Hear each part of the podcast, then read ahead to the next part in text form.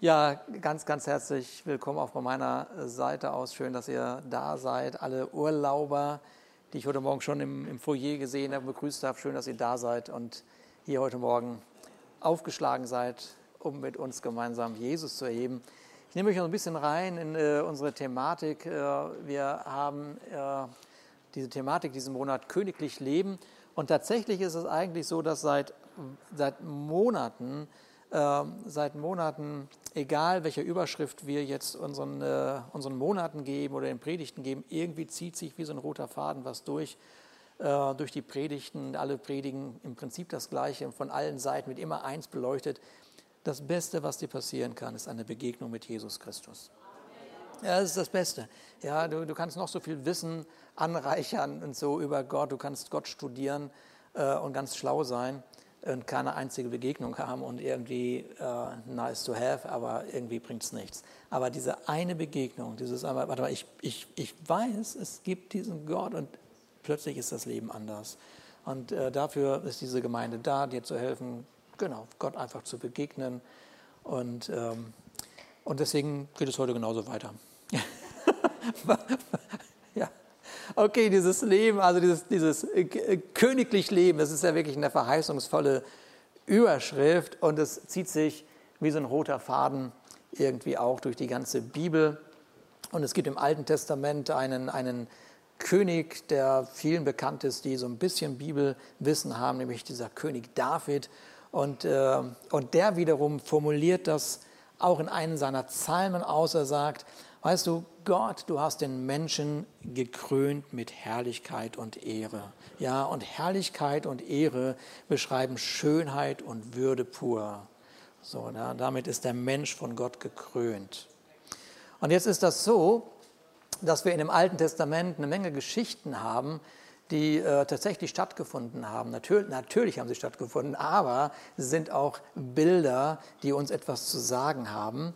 Und auch hier wieder, ich habe hab so diese die Tage gedacht, okay, was, was, Gott, was hast du auf dem Herzen, was kann ich denn predigen, was soll ich denn predigen und so.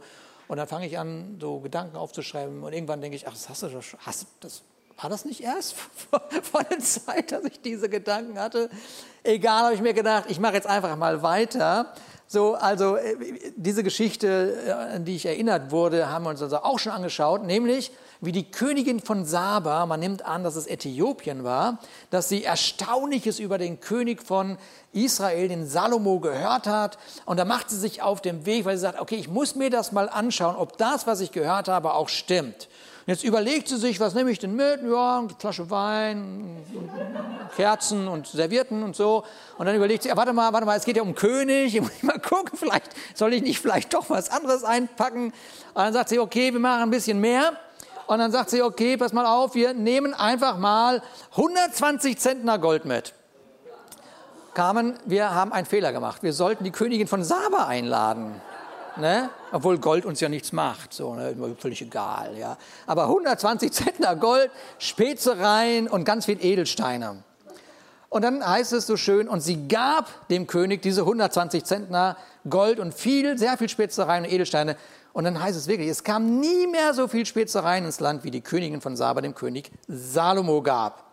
Mit anderen Worten, sie kommt also vorbereitet an, wie man das so macht. Man kommt vorbereitet an und, ähm, und jetzt sieht sie, was sie sieht und sie ist absolut überwältigt von dem, was sie sieht und diese 120 Zentner Gold ist einfach nice. Ja, so ist irgendwie nett, dass sie die mitgebracht hat, aber es verschönert nichts mehr. Also es ist einfach nur eine Beigabe, die noch ja, irgendwo gelagert werden muss. So, ja. Aber der eigentliche Moment, der eigentliche Moment, äh, von dem die Bibel berichtet, dass ihr der Atem tatsächlich stockte, war, als sie einen Blick in die täglichen Abläufe am Königshof werfen durfte. Ja? Und sie, sie durfte sozusagen in das Innere hineinschauen und den Herzschlag des Königshauses wahrnehmen von dem aus das gesamte Königreich irgendwie berührt wurde. Das gesamte Land wurde dadurch berührt, was in dem Haus des Königs stattfand. Nun ist das so, wer ist der Salomo? Salomo hat einen Vater, das ist nämlich genau dieser David, von dem wir gerade schon gehört haben. Und wie dieser Salomo entstanden ist, das ist also nicht so eine ganz rühmliche Geschichte. Dieser David, das ist ja, das ist ja, die Bibel beschreibt, ist ein Mann nach dem Herzen Gottes und so hat er auch gelebt. Also wenn er für Gott gelebt hat, dann mit ganzem Herzen und wenn er gesündigt hat, mit ganzem Herzen. Ja? Und der Kerl hat nichts ausgelassen, gar nichts. Ja? Und es ist ja auch so, dass man auch nichts dazu kann. Ihr kennt die Geschichte, dass diese Nachbarin auf der Dachterrasse badet. Ja, was kann ich dazu? So, ja. Ja, Männer, zum ersten Blick können wir nichts, aber der zweite Blick, der ist interessant. Ja, der zweite Blick, den musst du beherrschen. Den ersten Blick, da kannst du nichts dazu. Ja, das ist aber ein anderes Thema. Okay, so jetzt ist das also so. Er sieht diese Frau und die ist schön,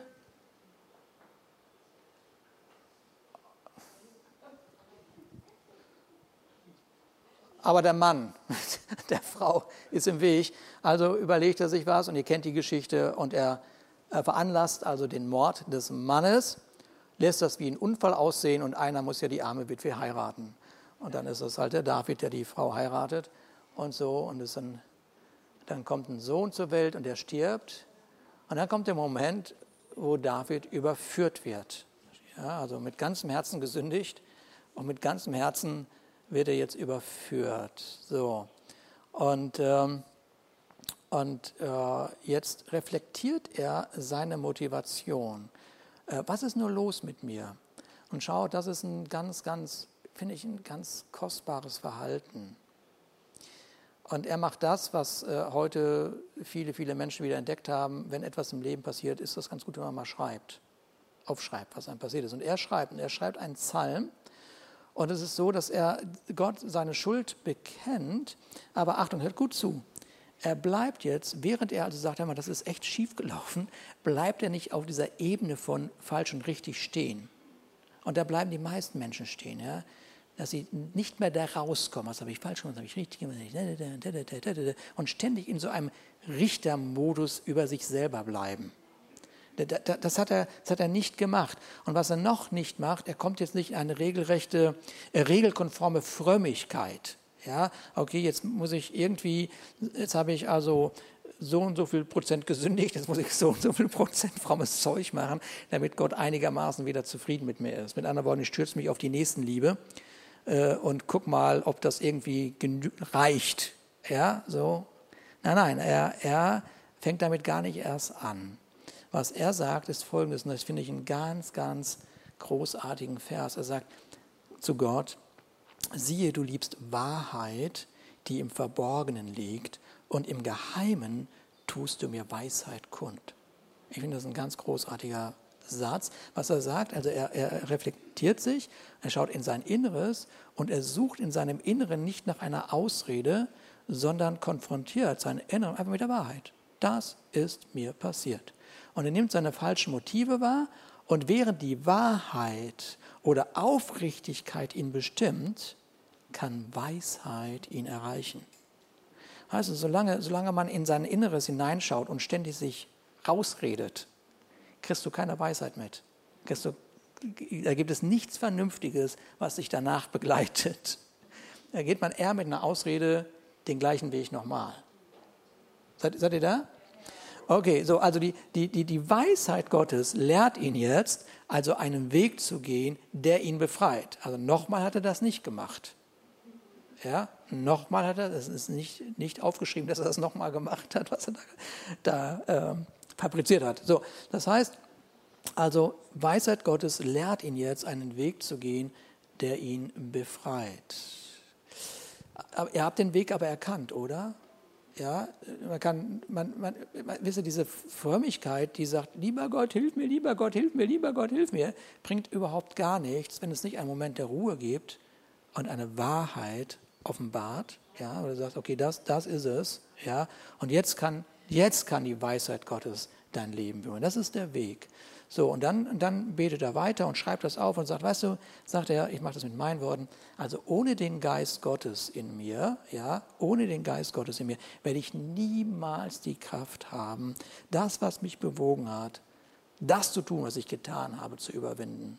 ohne den Geist Gottes schaffe ich das einfach nicht. Nein, ich, ich, ich, ich bin ehrlich und sage, weißt du, in mir besteht die Möglichkeit, das zu wiederholen. Ich kriege das wieder hin.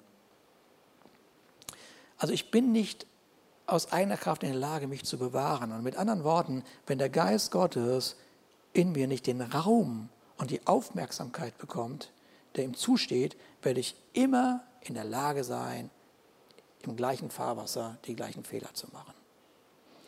Ja, es ist einfach so. Und, und, und, und es ist ja so, guck mal, wir, wir leben ja in einer ganz spannenden Zeit, so finde ich zumindest, die vieles Gutes auch hat, äh, sodass also Menschen wirklich in ihrer Identität angesprochen werden. Aber es gibt auch so eine oberflächliche Art, so, ja, also so Aussagen, sei einfach du selbst, ja, hast sicherlich was gelernt, ja, zeig, was in dir ist, sei lieb zu dir selber, alles nice, ja, aber wenn das in den Zusammenhang kommt von bloß nicht in dein Inneres Wahrheit konfrontieren, dann ist das alles blöd. Dann ist das möchte gerne Psychologie, die zum Schluss zu nichts führt. Nein, Wahrheit ist der Schlüssel. Wahrheit ist der Schlüssel zur Weisheit. Amen. Ist irgendwann da? Okay. Soll ich so weitermachen? okay. Und dann, und dann formuliert der, der David, ja, guck mal, jetzt ist, er schon, jetzt ist er richtigen Weg. Und dann sagt er halt, weißt du was, Gott, ich weiß, was ich erkannt habe. Äh, dir liegt gar nichts daran, dass ich die Tiere als Schlachtopfer darbringe. Ich würde das sonst bereitwillig tun. Ja, bereitwillig tun. Nein, nach Brandopfern hast du kein Verlangen. Also in seiner Zeit, wir sind jetzt im Alten Testament, in seiner Zeit wurden diese religiösen Werke getan, um Gott zu besänftigen. Und da ist auch etwas ganz, ganz Kostbares drin in diesem Bild von Schlachtopfern und diesen ganzen Opfern. Das ist ein ganz kostbares Bild. Die hier die Bibelschule besuchen, kennen das. Das ist nämlich dieser berühmte Austausch. Ja? Also ich lege meine ganze Schuld auf das Opfer und ich bekomme die Vollkommenheit äh, des Opfers in mein Leben. Ja, das ist das Bild von Jesus Christus. Ja, man gibt seine man legt all sein Altes auf Jesus und bekommt so ein wunderbares Leben. Wunderbares Bild. Aber der, der, der, der, im Alten Testament war das eine religiöse Übung. Ja? Mit anderen Worten, durch Werke wurde man gerecht. Und jetzt sagt, sagt er, weißt du was, ich glaube, daran liegt dir gar nichts. Es liegt dir gar nichts daran. Ja? Sondern dann sagt er, weißt du, äh, und ich mache das weiter mit meinen Worten, er formuliert, Gott, du liebst ein zerbrochenes und verzweifeltes Herz, weil das wirst du nicht zurückweisen. Und jetzt hat das natürlich so einen Ausdruck, so verzweifeltes, zerbrochenes Herz. Es hört sich sehr depressiv an. Ja, aber das ist nicht so, dass Gott nur ein depressives Herz hört. Ja, bitte nicht, das ist damit nicht gemeint. Was damit gemeint ist, ist ein Herz, das ehrlich zu sich selber ist und sagt, okay, pass auf, hier, das ist das, das ist das Desaster meines Lebens, da bin ich einfach und aus eigener Kraft kriege ich das einfach nicht hin. Und ich mache mir nichts vor und ich sage nicht, nö, alles ist gut und ich habe es nicht so gemeint und so. Nein, Gott, hier bin ich, das kriege ich nicht überwunden. Ich brauche deinen Geist und ich brauche deine Weisheit und ich brauche deinen Rat, um einfach einen Schritt zu gehen, der anders aussieht als bisher. So, und jetzt strahlt dieses Königreich von Salomo, das strahlt also eine umwerfende Schönheit aus, nicht weil der Salomo sich auf das Äußere konzentriert hat, sondern weil er dafür gesorgt hat, dass die inneren Abläufe seines Königreiches, seines Königreiches dass er diese inneren Abläufe nicht dem Zufall überlassen hat. Er wird schon. Ja, wer soll denn am Tisch sitzen? Er wird schon. Ja, jetzt der Knecht oder der, ach, wird schon. Ja, ja wie, welche Speisen wollen wir, wird schon. Ja, wird schon Chaos, ne? Wird schon. Ja, das hat, also, ihr merkt, das hat ja irgendwie keinen Sinn. Es, es, es braucht also eine Leitung im Inneren, damit es im Äußeren einen Ausdruck bekommt, was angenehm und attraktiv ist. Er überließ also nichts dem Zufall. Und es ist mit anderen Worten, und jetzt bringe ich den Zusammenhang zwischen David und Salomo, vielleicht möglich, dass der Vater seinem Sohn einen kostbaren Rat mit auf den Weg gegeben hat. Er sagt, okay, pass auf, du musst um das Innere dich kümmern, damit das Äußere attraktiv sein soll. Okay, seid ihr da? So, jedes Kunstwerk, jedes Kunstwerk zeichnet sich doch durch seine Besonderheit aus und seine Einzigartigkeit. Aber man kann natürlich nachdenken, gefällt mir das oder gefällt es mir nicht. Und es gibt sicherlich Kunstwerke, wo du denkst, okay, habe ich auch mit vier Jahren mal gemalt. So, so, und du wunderst, wunderst dich, wie kann es sein, dass das diesen Preis erzielt, ja? Gib mir einfach Farbe und Sieb und ich kriege das auch hin. Egal wie du darüber nachdenkst, es bleibt einzigartig und besonders für eine, für eine bestimmte Anzahl von Personen. Ja? Okay. Und das, was bei der Betrachtung eines Kunstwerkes vielleicht nicht sofort in den Vordergrund steht, ist aber der Hinweis, dass hinter dem Kunstwerk ein Künstler steckt. Da steckt irgendjemand hinter. Ja, also ein Kunstwerk entsteht nicht aus dem Zufall, sondern aus dem Herzen und der Vorstellung und dem Können des, des Künstlers. Das Kunstwerk entspricht ihm. Und äh, vielleicht haben wir das schon von, äh, von äh, vielleicht haben wir schon diese Geschichten äh, gehört, dass während man ein Bild angefangen hat zu restaurieren, plötzlich gemerkt hat, oh, da ist ja was drunter. Da ist ja was drunter. Und man fängt an, die eigentliche Schicht, die man eigentlich restaurieren wollte, da hat man jetzt den Mut zu sagen, okay, ich nehme das mal runter und gucke mal, was da drunter ist. Und plötzlich, wow, da ist ja ein viel kostbareres Gemälde. Ja, und jetzt kommt diese schwerwiegende Entscheidung, warte mal, was ist jetzt kostbarer, das, was drüber ist, was drunter ist? Und in, den meisten Fällen ist das, was drunter ist, viel kostbarer, ja. Und dann wird die Entscheidung, okay, wir müssen Stück für Stück abtragen, was dieses ursprüngliche Bild überwuchert hat oder übermalt worden ist. Ähm, Im Neuen Testament, und das ist auch ein, ein, Vers, der uns ganz, ganz lange schon begleitet, äh, werden wir, wird also die Gemeinde, die in Ephesus entstanden ist, die wird darauf aufmerksam gemacht, dass jeder Mensch ein Kunstwerk Gottes ist. Jeder Mensch, jeder Mensch. Also ob er das wahrnimmt oder nicht, ob ich ihn mag oder nicht.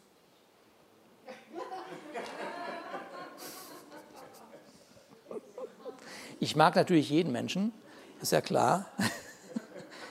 Ihr ja alle auch. Deswegen gilt das ja nur für andere, aber wir, wir, okay. Und jetzt sagt dieser, dieser, dieser äh, Vers sagt, denn was wir sind, ist Gottes Werk oder Gottes Kunstwerk. Poem steht da eigentlich hinter, also Gedicht eigentlich sogar. Er hat uns durch Jesus Christus dazu geschaffen, das zu tun, was gut und richtig ist. Gott hat alles, was wir tun sollen, vorbereitet. An uns ist es nun, das Vorbereitete auszuführen. Also ein Vers, den wir schon mehrmals hier in den letzten Wochen gehört haben.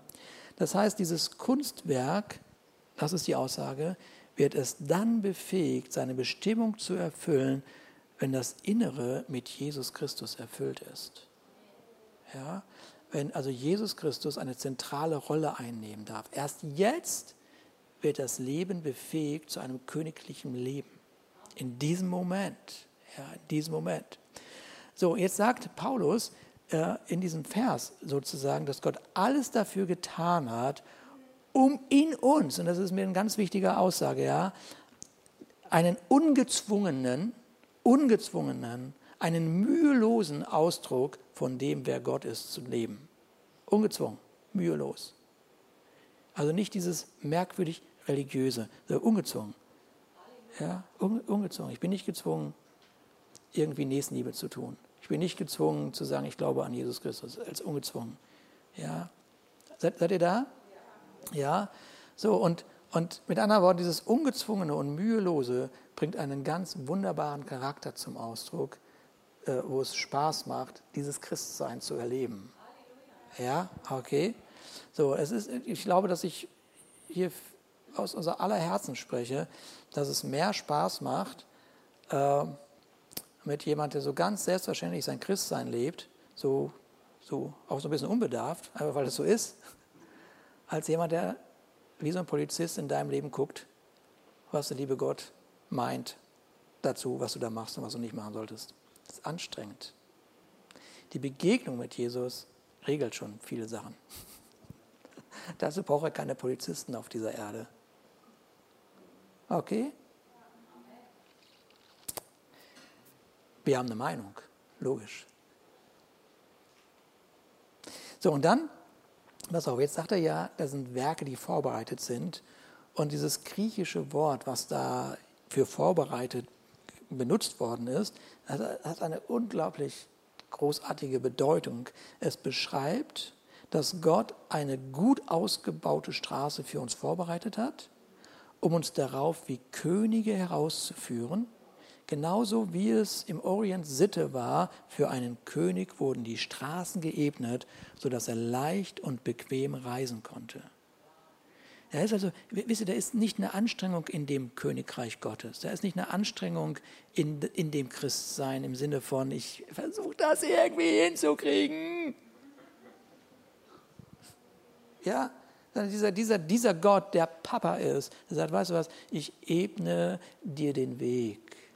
Und ich bin in dir, Ausdruck ist sowieso klar, und jetzt begleite ich dich indem ich dir den Weg des Lebens ebne. Was für ein wunderbares Bild. Ja. So, und jetzt ist Jesus auf dieser Erde, guckt sich das Ganze an, wie so ein Papa, der, sich mal, der mal eine Zeit lang nicht da war, und guckt sich das an. Und die Herrlichkeit und die Ehre und die Schönheit und alles das ist nicht mehr da. Dieses Bild ist überwuchert, ist übermalt. Ist übermalt. Er findet Menschen vor, die ums Überleben kämpfen und die aus eigener Kraft versuchen, sich irgendwelche Herrlichkeiten in ihr Leben zu generieren. Und die Weisheit, die zu David gesprochen hat und die Weisheit, auf die Salomo dann sein Königreich aufgebaut hat und die ihn befähigt hatte, ein nie dagewesenes Königreich zu repräsentieren, war dermaßen überwuchert, dass das Original nicht mehr zu sehen war. Ist jemand da? Das Original ist nicht mehr zu sehen. Und es ist ein Drama, wenn ein, das Leben ein einziges so ein Fake ist irgendwie. Da ist nichts Echtes, es ist übermalt, es ist übertüncht. Und denkst, Mann, ich würde so gerne mal tiefer verstehen, was in diesem Menschen los ist aber das Herz ist zu, überwuchert. Und Jesus fand keine Könige, sondern er fand Sklaven. Und das waren Sklaven der Sorgen, der Gier und der verzweifelten Suche nach der Befriedigung der eigenen Bedürfnisse. Das war da. Und das kann ich nicht beurteilen, ob jeder Künstler sein Kunstwerk liebt. Das kann ich nicht beurteilen, das weiß ich nicht. So, aber eins weiß ich, Gott hat seine Liebe zu den Menschen niemals aufgegeben. Das weiß ich. Ja? Und diese Liebe veranlasst ihn, den Himmel zu verlassen, um den Mensch einen Weg zu bereiten, um wieder dem Original zu entsprechen. Und er macht sich auf. Und das, was er aber weiß, indem er den Menschen begegnet, ist folgendes. Es bringt nichts, einem Sklaven einen Königsmantel umzulegen und ihm dann einzureden, jetzt bist du ein König. Jetzt bist du mal ein König. Äh, das weiß er, das bringt überhaupt gar nichts. Ja? So, David und Salomo haben es vorgemacht, der Weg zu einem königlichen Leben führt nicht über die Veränderung des Äußerlichen, sondern es geht um das Herz des Menschen. Dein Herz ist so kostbar. Und plötzlich wird etwas ganz Großartiges, nicht, nicht Großartiges, sondern etwas Dramatisches deutlich, dass es von Anfang an bei den Menschen um den Kampf um sein Herz ging. Sein Herz, sein Herz. Das Herz des Menschen war schon immer umkämpft. Das mag man im Laufe des, das manchmal gar nicht so mitkriegen, ja, aber doch geht es darum. Und jetzt ist das so, dass Jesus den Menschen begegnet in seiner Zeit und es geht immer um das Herz, immer. Egal, egal welche Geschichte, es geht immer um das Herz. Und in so vielen Gesprächen wird uns berichtet, dass Jesus wenn er mit ihnen gesprochen hat, die Herzenmotivation kannte. Das ist ja so, eine, so ein Thema, ne? wenn du durchschaut wirst. das ist ein Thema. Ja, man ist nicht immer angenehm. Ja, je länger man verheiratet ist, da kannst du nicht mehr so viel vormachen.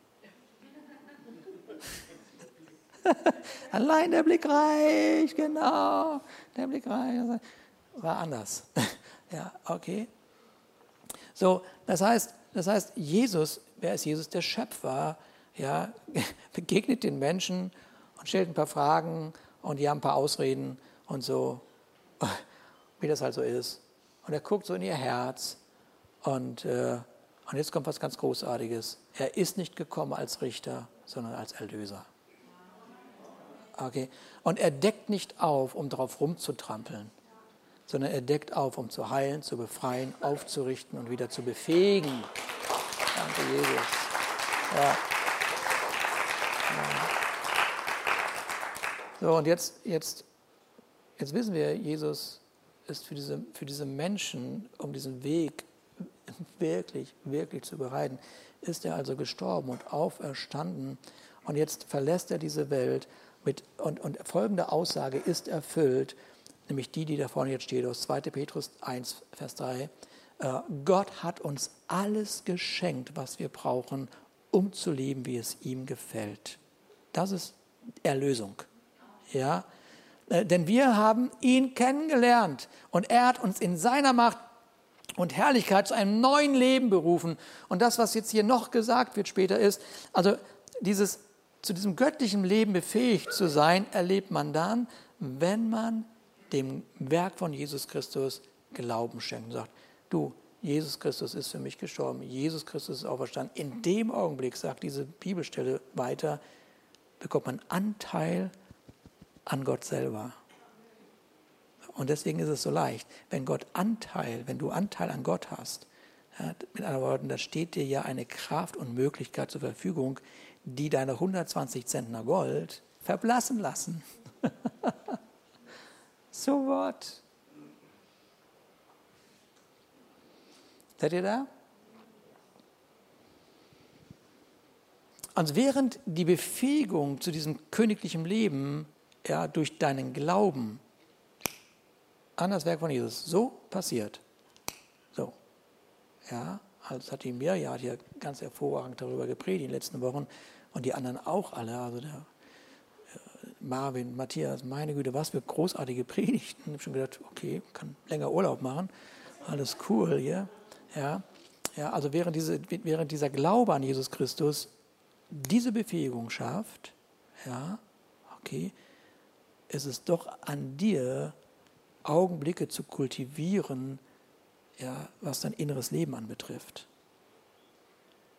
Und Salomo kultivierte das Innere seines Königreiches, so wie sein Vater David sein inneres Königreich kultiviert hat.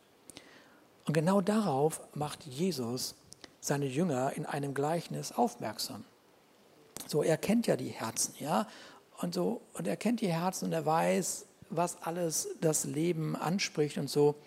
Und, ähm, und er spricht dann in dem Gleichnis, in einem Gleichnis davon, ähm, dass äußere Umstände, die zu unserem alltäglichen Leben gehören, sind uns bekannt, ja, dass diese Umstände aber ein Ausmaß bekommen können, dass sie das, was Gott in unser Leben hineingelegt hat, überwuchern.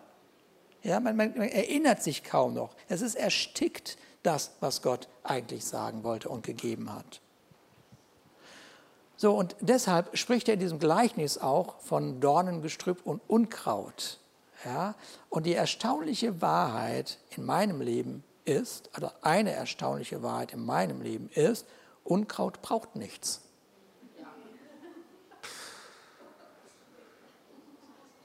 Es ist echt nervig. Ist ich finde Unkraut. Es braucht noch nicht mal Wasser. Ich meine, es braucht nicht regnen. Das ist doch unglaublich, oder? Ich meine, wieso, können Erd, wieso brauchen Erdbeeren Wasser? Hä? Verstehe ich nicht, Unkraut nicht. Ich meine, hä? Schöpfer? Wollen wir da mal drüber reden? Und es ist total fies, finde ich, dass man seinen Garten nicht alleine lassen kann, um sagen wir mal nach vier Jahren wiederkommen und einfach erntet.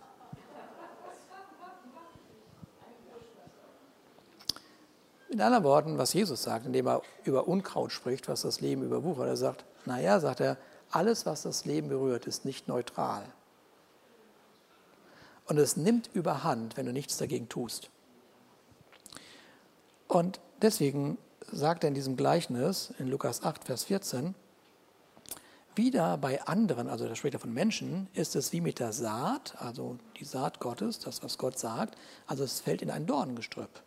Sie hören das Wort, doch im Laufe der Zeit wird es von den Sorgen, also jetzt kommt jetzt kommt's, also von den Sorgen, dem Reichtum und den Freuden, die das Leben bietet, verdrängt, sodass keine Frucht reifen kann.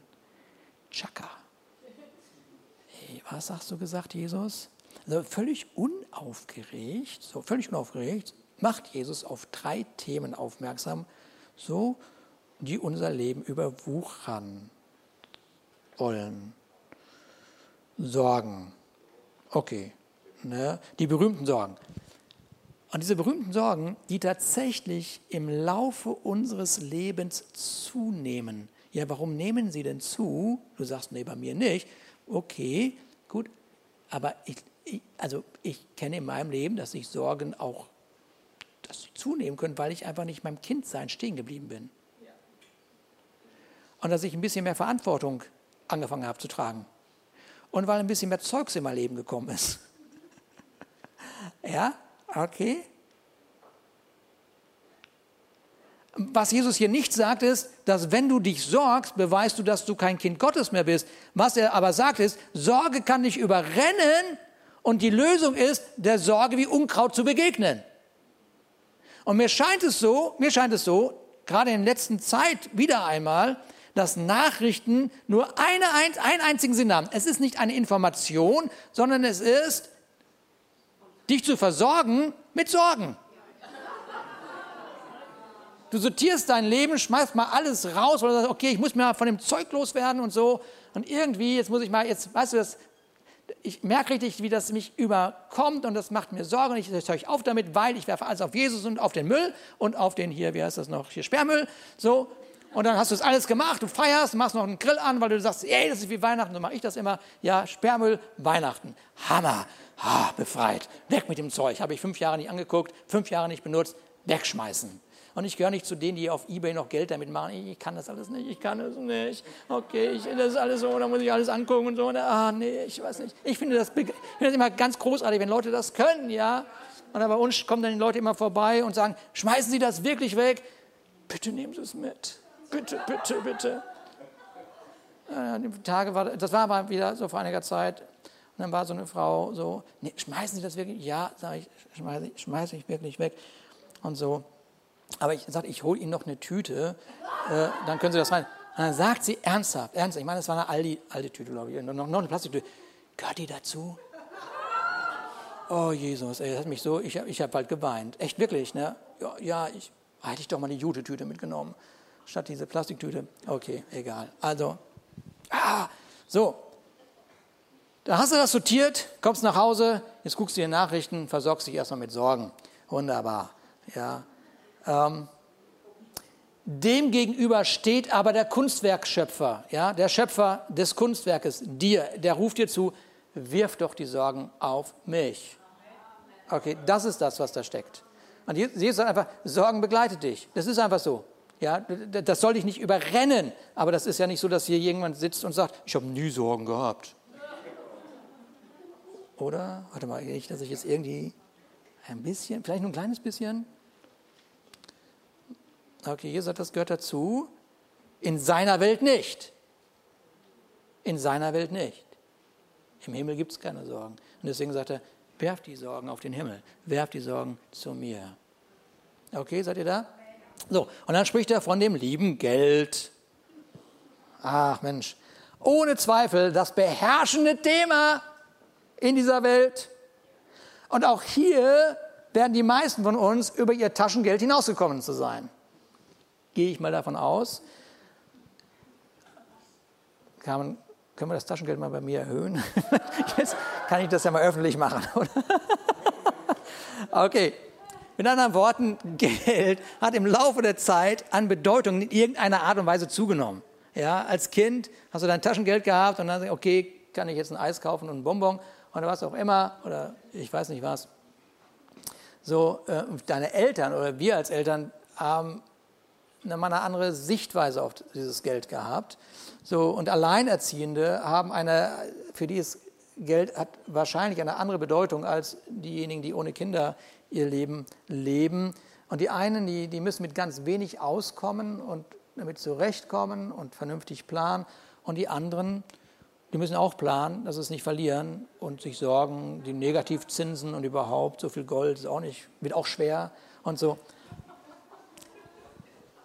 Versteht ihr, Geld ist irgendwie da, es ist, also begleitet uns. Und jetzt sagt Jesus, pass mal auf, dieses Thema kann ein Ausmaß annehmen. Es kann ein Ausmaß annehmen, das sich in Ruin und Verzweiflung und nie genug führen kann.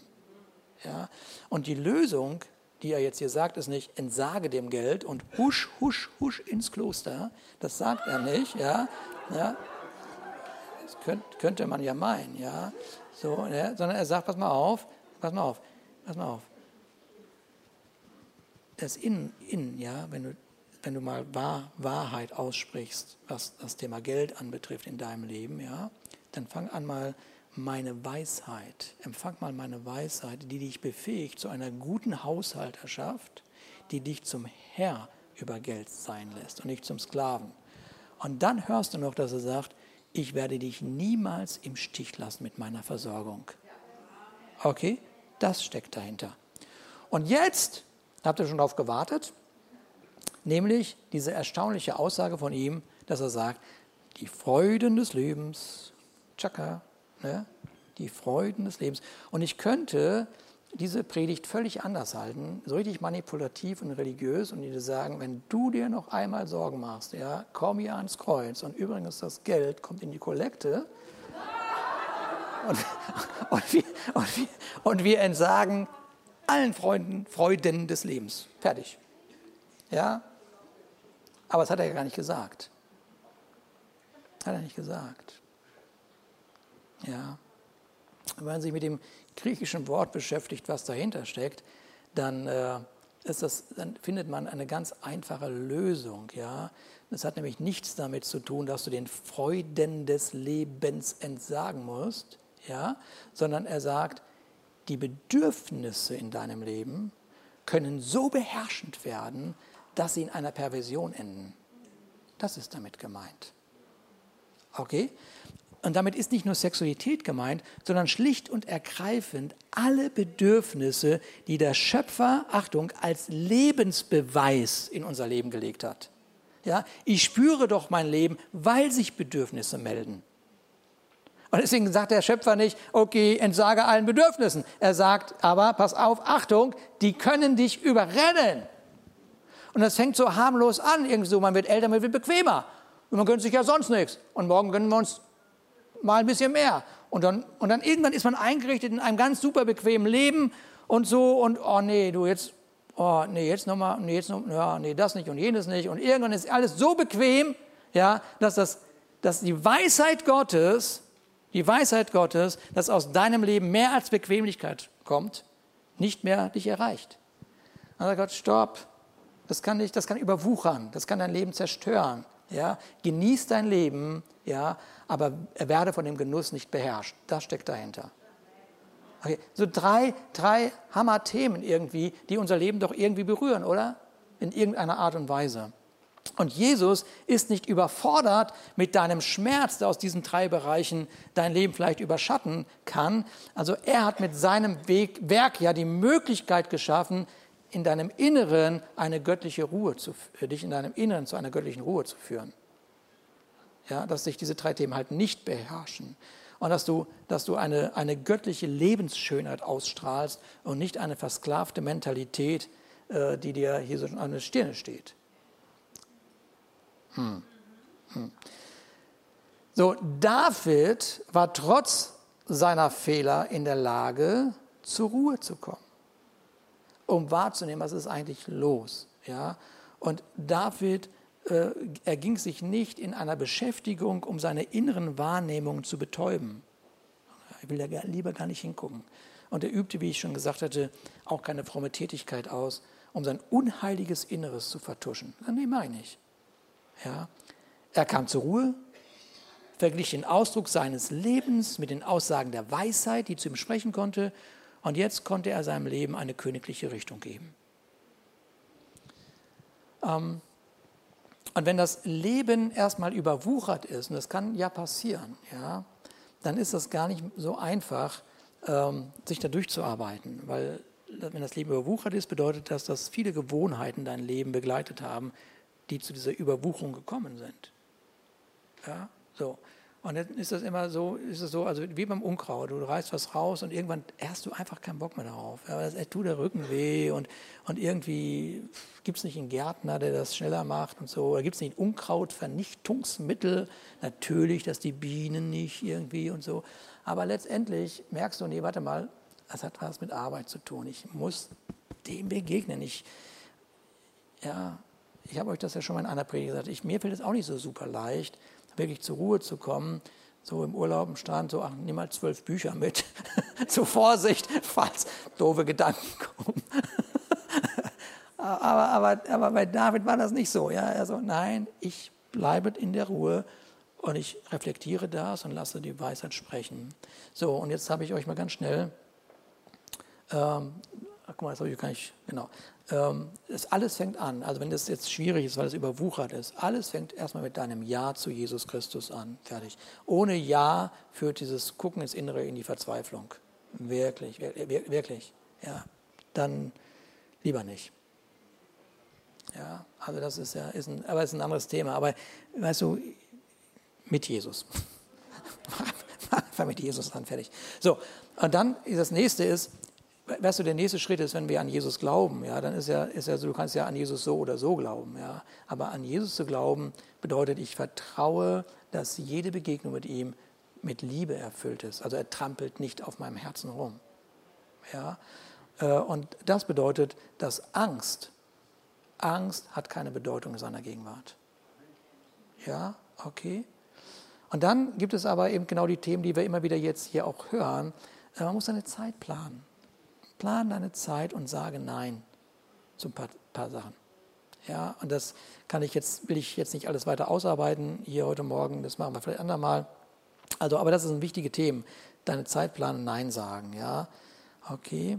Ähm, und Nein sagen bedeutet, ich habe gelernt, nicht allen Erwartungshaltungen entsprechen zu müssen. Hat Jesus auch nicht gemacht. Ne, was hat er gemacht? Ich muss mal gucken, was der Vater sieht. Und dann, und dann kam er wieder und hat den Pharisäern gesagt, so nicht. Und den Jüngern, mit welchem Geist, in welchem Geist machen wir das hier? Ja, so, ja, okay. Also wenn, wenn Jesus, wenn Jesus, also wenn Jesus in diesem, diesem Verhalten ist, das zu tun, was der Vater, was der Vater hat tun sehen, dann spricht das wieder von dieser, diesem Moment der Begegnung im Inneren. Okay? So, und jetzt heißt es weiter, habe ich schon gesagt, nicht allen Erwartungshaltungen entsprechen. So, die Begegnungen mit Gott finden auf der Herzensebene statt ja, und nicht in irgendwelchen merkwürdigen Sphären. Also die Herzensebene, da findet sie statt. Du kommst zur Ruhe und da ist die Wahrheit. Okay? Gut. Seid ihr, seid ihr Kuchen hungrig? Kuchen hungrig? Okay, dann mache ich noch eine Stunde. Okay, pass auf, ihr Lieben. Ich liebe die Tatsache, dass Jesus von diesem königlichen Lebensstil spricht und sagt, wenn jemand an mich glaubt, ist jemand, der, der glaubt? Es gibt ein paar hier, genau. Da heißt es, aus dessen Inneren, ja, von dem Inneren, da werden Ströme lebendigen Wassers fließen. Mann. Ja. Das ist doch wunderbar. Das ist doch ganz wunderbar. Mit anderen Worten, dein Leben ist königlich auch unter anderem dadurch, dass andere aus deinem Leben, von deinem Leben profitieren. Ja? Jesus sagt nicht, wenn jemand an mich glaubt, wird er ausgebrannt durchs Leben rollen. Nein, da steht, nein, das steht da nicht. Da steht, da werden aus dem Inneren, das ist eine Quelle in ihm. Okay? Und zum Schluss, wirklich jetzt wirklich zum Schluss, damit wirklich, wirklich jeder von uns heute Morgen wahrnimmt, warte mal, es ist keine eigene Anstrengung. Keine einzige Anstrengung, sondern Blick auf Jesus. Er, weißt du, Gott selbst ist ja in euch am Werk.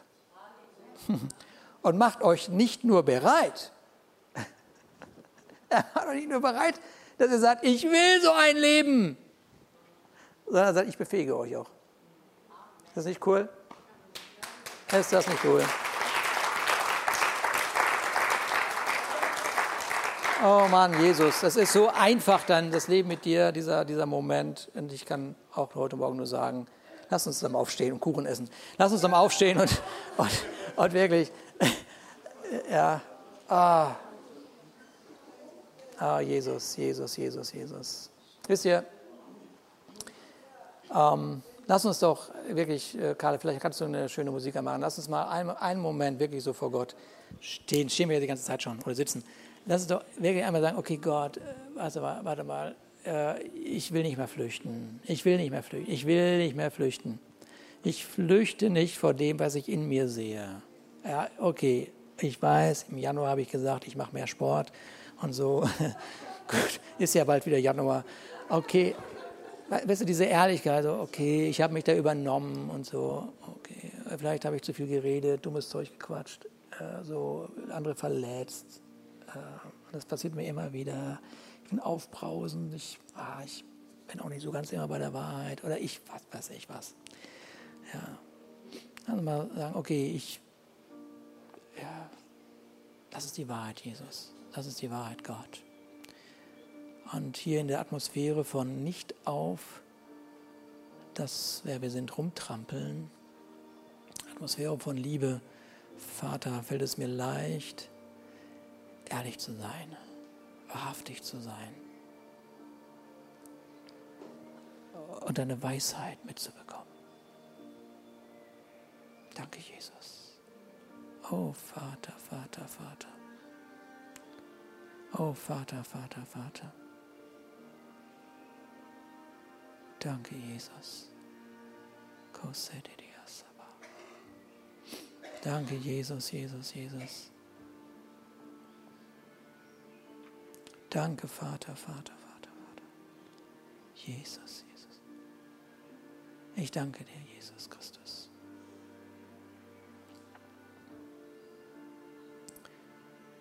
Vater, wir bekennen, wir brauchen deinen Geist. Ein Geist, der Kraft ist und Befähigung ist. Und wir danken dir, dass äh, du uns als eine Quelle siehst für diese Welt, für unser Leben und für diese Welt, für unsere Mitmenschen. Danke, dass wir nicht der erhobene religiöse Zeigefinger sind, Vater, sondern dich mühelos und ungezwungen repräsentieren. Danke, Jesus.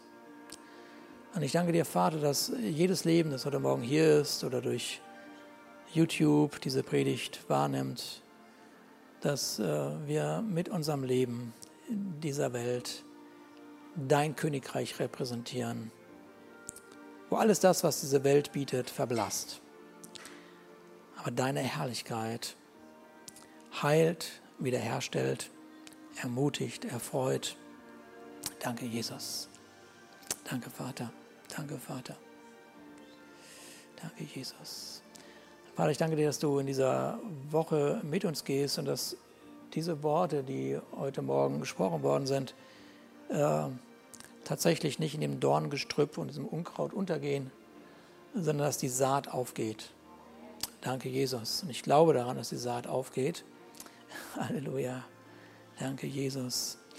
Ähm, vielleicht ist jemand hier heute Morgen, der sagt, okay, okay, wenn das so ist, dass ich mit einem Ja zu Gott zu dieser Quelle werden kann und dem Unkraut meines Lebens begegnen darf, befähigt werde, dann möchte ich Ja zu Gott sagen.